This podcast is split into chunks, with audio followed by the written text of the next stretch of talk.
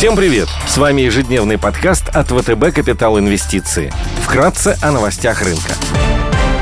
Глобальные рынки. Внешний фон с утра смешанный. Фьючерсы на S&P 500 и Евростокс растут на полпроцента и одну десятую процента соответственно. Развивающиеся рынки торгуются в минусе на одну десятую процента. Японский Никей теряет более процента. Китайский рынок снова вошел в фазу снижения. Стоимость барреля Brent снизилась до 77 долларов. Золото торгуется по 1740 долларов за унцию. Доходность по десятилетним гособлигациям США выросла до 1,50 0,3% на фоне бюджетной ситуации в стране.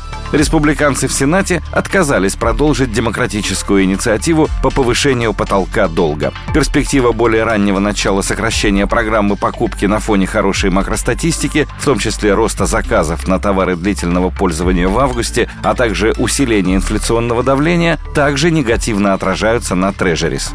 Сегодня в Европе опубликуют индексы делового климата, экономических ожиданий и потребительского доверия. В США выйдет статистика по недельному изменению запасов нефти по данным EIA.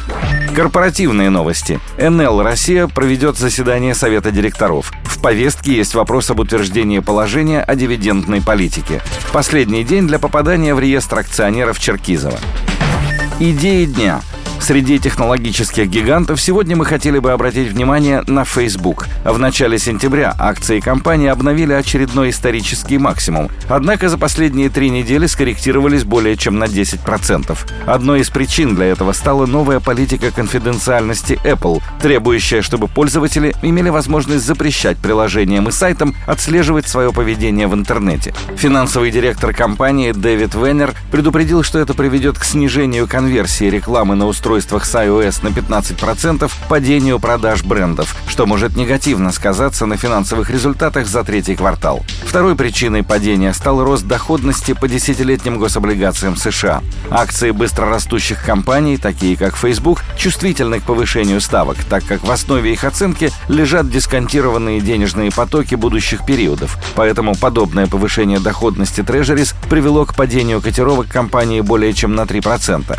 Неопределенности для инвесторов также добавила новость об уходе со своего поста главного технического директора компании Марка Шройфера в следующем году. Несмотря на эти факторы, а также ряд журналистских расследований вокруг компании, мы считаем, что текущие уровни являются перспективной точкой входа. Facebook считает, что в конечном итоге разрабатываемые ими технологии позволят увеличить количество пользователей, согласных получать таргетированную рекламу, при этом минимизировав объем собираемой личной информации. Место главного технического директора директора компании в следующем году займет глава подразделения виртуальной реальности Эндрю Босфорд. Флагманскими продуктами в данном направлении являются умные очки и гарнитура виртуальной реальности. Это свидетельствует об амбициозных планах компании относительно развития направления Metaverse – платформы для взаимодействия людей вне физического пространства и без привязки к определенным устройствам. Недавно компания организовала фонд, который за два года планирует инвестировать 50 миллионов долларов в разработки и исследования расширенной реальности. Несмотря на долгосрочность планов Facebook в данном направлении, любые новости об успешных разработках станут позитивом для ее котировок. Потенциал роста на горизонте года составляет 23%. Норильский никель с рейтингами BA1 от Moody's, 2B от S&P и WB+, от Fitch размещает еврооблигации со сроком погашения 5 лет.